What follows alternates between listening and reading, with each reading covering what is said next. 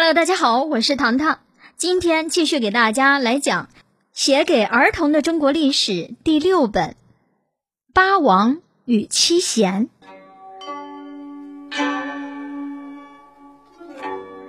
上集我们说到，这聪明而有野心的曹操子孙是一个不如一个，所以魏国最后被大将军司马懿的后代，也就是他的子孙司马炎给篡夺了去。聪明而有野心的司马懿呢，子孙也是一个不如一个。当司马炎建立了晋朝以后，便开始享乐不已。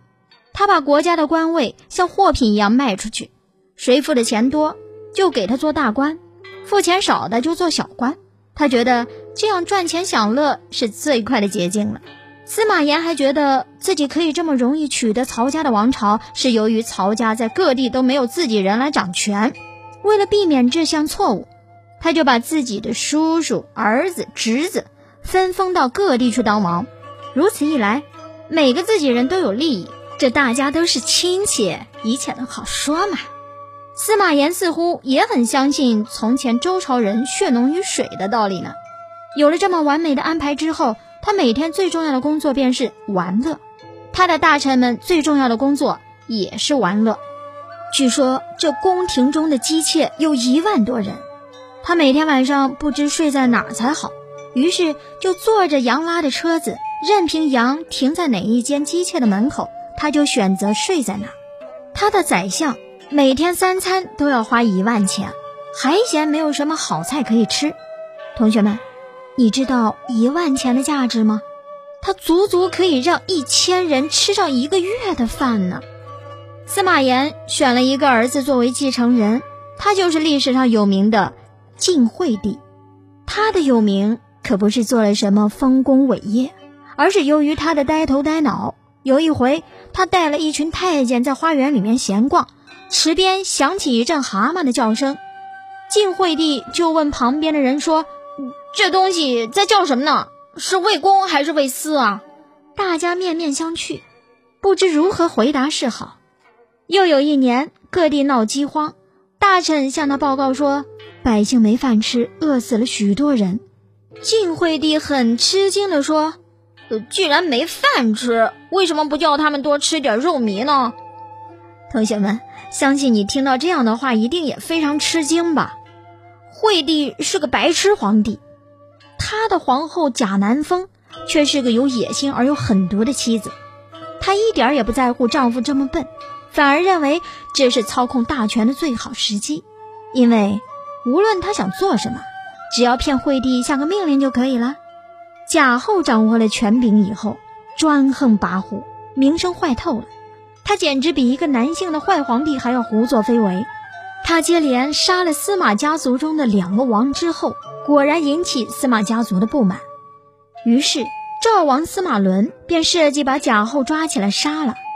过了一年，司马伦干脆就把惠帝给软禁起来，自己做了皇帝。他一做皇帝，就把自己同党的一伙人，不管是文官武将，还是侍从兵士，全都封了大大小小的官职。当时这官戴的帽子呀，上面都用一种叫做雕的名贵动物的尾巴来作为装饰。由于一时封的官太多，官库里面收藏备用的雕尾都不够用，只好找一些狗尾巴来充数。所以民间百姓就编了歌谣来讥笑他们，其中有一句是“雕不足，狗尾续”。后来这句歌谣就变成了一句有名的成语“狗尾续貂”。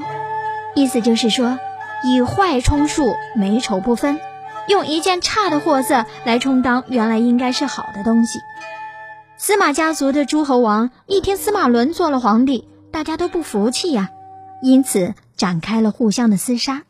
他们彼此残杀了十六年。这里我不打算告诉你这场暴乱的细节，我只告诉你，这场暴乱的主角除了贾后之外，主要是司马家族里的八个王。所以历史上称它为八王之乱。如果当初司马炎知道自己人比外人还要糟糕的话，或许他就不敢封亲戚为王了。俗话说，好的开始是成功的一半。晋朝一开始就不好，所以离成功就更远了。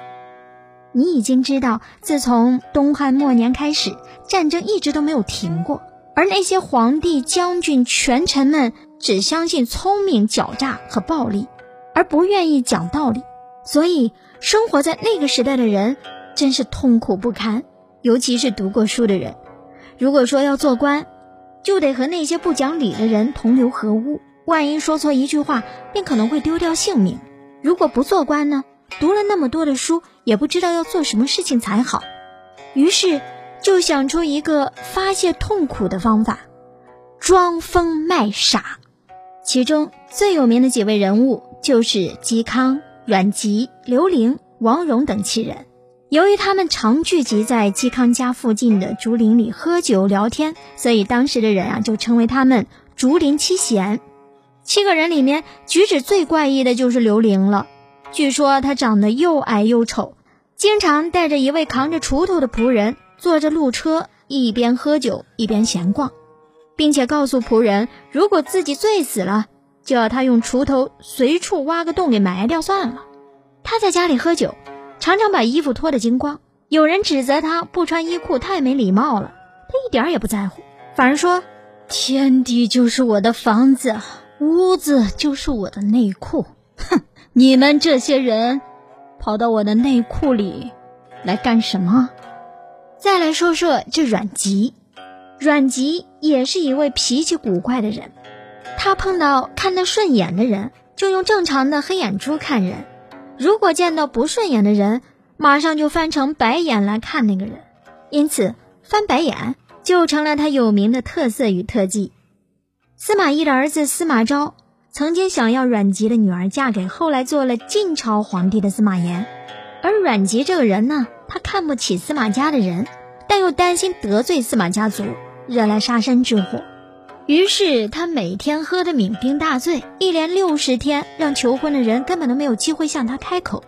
嵇康的个性耿直，他的外表很邋遢，头发和胡子都很长，身上长满了虱子。他还有个奇怪的癖好，那就是打铁。时常抡起大锤，汗流浃背地对着火炉敲敲打打，谁也看不出他是一位大文豪、大音乐家呢。嵇康后来还是得罪了司马昭的心腹官员，被无辜地判处死刑。临行前，他神色自若地要了一架琴，当场弹了一曲《广陵散》，曲调优雅悲壮，听的人不禁落下泪来。演奏完毕，他感慨地说。曾经有人向我学这首曲子，我没有教他，可惜啊，从此就要失传了。竹林七贤就是很能写文章的人，在那个混沌不清、是非不明的时代，幸亏有他们留下来的美妙文学，否则我们后来的人只能看到一团漆黑、打打杀杀的历史了。这些才学很高、行为怪异的人。在一起的时候，不停的喝酒聊天，但就是不谈论国家大事。后来有许许多多的人觉得那样的做法很有趣，于是也跟着效仿。然而，这就像你在学校里看到一位不屑考试成绩却总是名列前茅的学生，大家觉得这位同学很了不起，于是都来模仿他。可惜的是呢，大多数人往往只能模仿到他的不屑，却不能像他一样。名列前茅。当时大家一窝蜂的喝酒聊天，模仿竹林七贤，结果造成了什么呢？造成了很坏的风气。做官的以不屑管事儿为荣，读书人呢以不屑读书为荣，这将军以不过问军事为荣。总而言之，不务正业的人，不谈正经事的人，才是最了不起的。谁老老实实做事，谁才是大傻瓜。